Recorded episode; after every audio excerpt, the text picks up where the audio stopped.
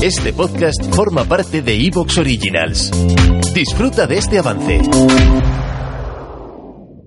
Bienvenidos a otro episodio de Cátedra de Fútbol desde donde sea que nos estás escuchando. Mi nombre es Cristian y como siempre me acompañan mis compañeros de guerra, Douglas y Guille. Y falta Edu, que no sé por qué no llegó, pero falta. Sí. También les quería recordar a todos ustedes, nuestros escuchas hermosos y bellos, que si quieren a su mamá tienen que suscribirse a este podcast. Tú te suscribes y cuando salga el episodio llega una, una notificación y nos escuchas. ¿Y qué más tienen que hacer los fanáticos aparte de suscribirse? ¿Quién me puede decir? Ah, dejar un comentario o darle un like, un corazoncito al, al, al episodio. Antes de ir al episodio, como siempre, tengo que hablar de nuestra amiga, nuestros amigos y buenas personas que son Betfair, que una vez más nos brinda las mejores recomendaciones en torno a la liga y a muchísimas otras competiciones. Cada día de la semana estamos viviendo partidos apasionantes y puedes añadir aún más emoción a cada encuentro con el combi partido de Betfair. Para esta semana tenemos el Rayo Vallecano Valencia.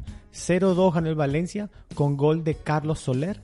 Hay menos de 6.5 corners y menos de 2.5 tarjetas.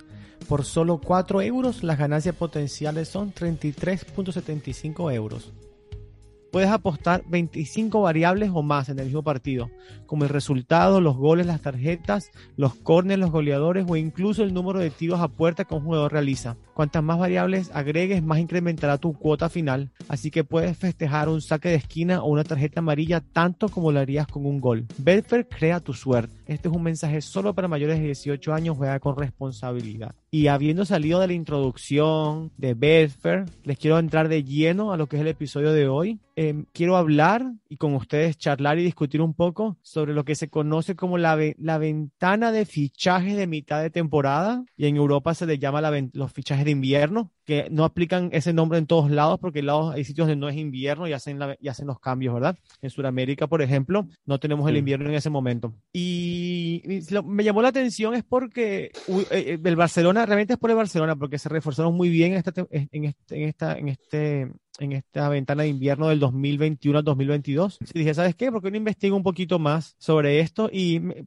me salieron muchas preguntas, me salieron muchos, muchos datos interesantes. Entonces dije, vamos, vamos a hablar de esto. Y quería comenzar leyéndoles un artículo que encontré, un artículo que lo escribió en la, en la revista Libero, un novelista que se llama Javier Aznar. Lo quiero utilizar de introducción para el episodio para que ustedes lo escuchen y empiecen ya a maquinar en su cabeza uh -huh. ideas sobre, sobre, el, sobre el podcast, ¿verdad? Sobre, sobre el episodio uh -huh. que tenemos hoy. Y yo no estoy plagiando a nadie. Le mandé un tweet a Javier y me, le, pidiéndole permiso para leer su... Básicamente estoy leyendo casi, casi íntegro su artículo de, de manera introductiva y me dijo que sí, que los podía leer sin problema. Así que voy a leer el artículo y quien quiera saber más sobre Javier y lo que él hace, también tiene un podcast. Va, voy a dejar la información en, en, la, en la, descripción de este podcast, de este episodio, para que lo escuchen, ¿ok? -huh. Los fichajes de invierno. Hay ciertas tradiciones navideñas del fútbol que los románticos de este deporte es, hemos aprendido a amar de forma incondicional. Una de ellas, por ejemplo, es el Boxing Day de la Premier League. Otra son esos balones naranjas, cada vez más en desuso, los que se usan para a jugar en la nieve. Pero mi tradición favorita es el mercado de fichajes en invierno. Ese trasunto de discoteca a las 4 de la mañana, donde los clubes ya solo actúan movidos por la desesperación, la improvisación y una total ausencia de criterio en busca de un fichaje a última hora. A pesar de su mala fama, estos fichajes son como las películas de culto. No hacen tanto ruido cuando, llegan, pero se instalan en nuestra memoria sentimentalmente. Tal vez no sean los mejores, pero sí se convierten con el tiempo en los más queridos. Por eso cuando alguien nos dice, oh Blanca Navidad, a algunos la primera imagen que nos viene es Gravensen, de blanco inmaculado, corriendo como un búfalo por un balón dividido. ¿Por qué nos gusta tanto este momento de la temporada? Por una afinidad personal. Nos sentimos identificados. Porque lo sensato es dejar tu plantilla cerrada en agosto. Pero a nosotros nos aburre lo sensato. Por eso la ventana de invierno nos parece tan especial. Porque es el refugio de las segundas oportunidades. El reino de las medidas desesperadas. Un pequeño guiño a los procrastinadores. Los fichajes de invierno, además, suelen encerrar una belleza sutil, casi delicada, solo apta para sensibilidades especiales. A priori pueden parecer inútiles y no dista demasiado de la realidad en algunos casos, pero si les dedicas el tiempo suficiente empiezas a descubrir matices. Por eso un verdadero amante del mercado de invierno sabe apreciar tanto los grandes aciertos como los colosales fracasos, porque reconoce que la gracia reside en el riesgo. Así pues, aplaudirá la adquisición de un fino estilista tipo Aymar como la llegada de un Faubert. imposible olvidar a Las y a Juntelar, dos nombres que permanecen unidos para siempre, como Simón y Garfunkel, o el propio Casano, que llegó a Madrid con un abrigo de mafioso, se aficionó a los croissants y ni Capello le supo reconducir. Pero ya no se ficha jugadores exitosos como antaño, a tontas y a locas, con ese carácter alegre y magnitorno. Ya no se ven a de Bayores ni Querembús. Ya no hay sorpresas como cuando Palermo, en el pico de su carrera, fichó por el Villarreal, recién llegado a, a primera sorprendió a propios y extraños. ¿Cuántos equipos se salvaron del descenso a última hora? Tras fichar a un desconocido en diciembre que les dio la vida para poco después desaparecer bajo el sol, como los grandes héroes en los westerns.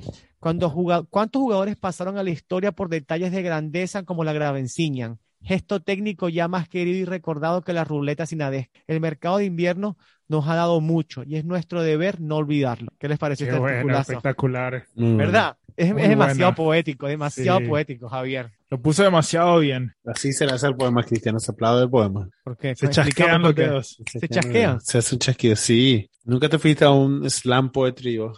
No, nunca me fui a un recital de poesía amateur underground. Poesía No, bajo sí. el lago. Y ese iba Pero ahorita bajo que lo dices tiene sentido. Yo pensé que iban a aplaudir así, rozando las manos. Eh, eh, es muy bueno realmente. Buen, me... Sí. Una reseña, una pequeña reseña de todo, de buenos momentos. Pero Lo que que, dijo ¿cómo? de la, de la, de la gravenciña me, me llamó mucho la atención porque es cierto.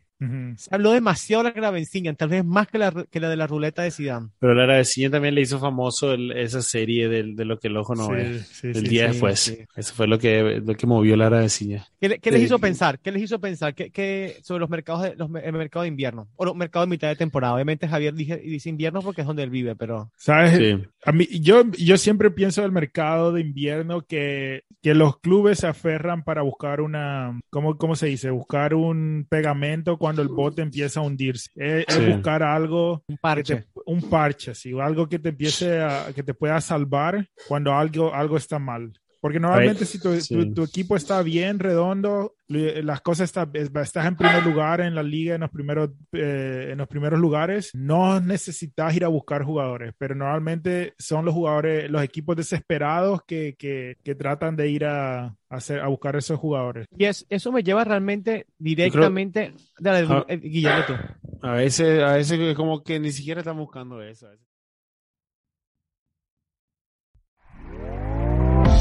¿Te está gustando lo que escuchas? Este podcast forma parte de Evox Originals y puedes escucharlo completo y gratis desde la aplicación de Evox. Instálala desde tu store y suscríbete a él para no perderte ningún episodio.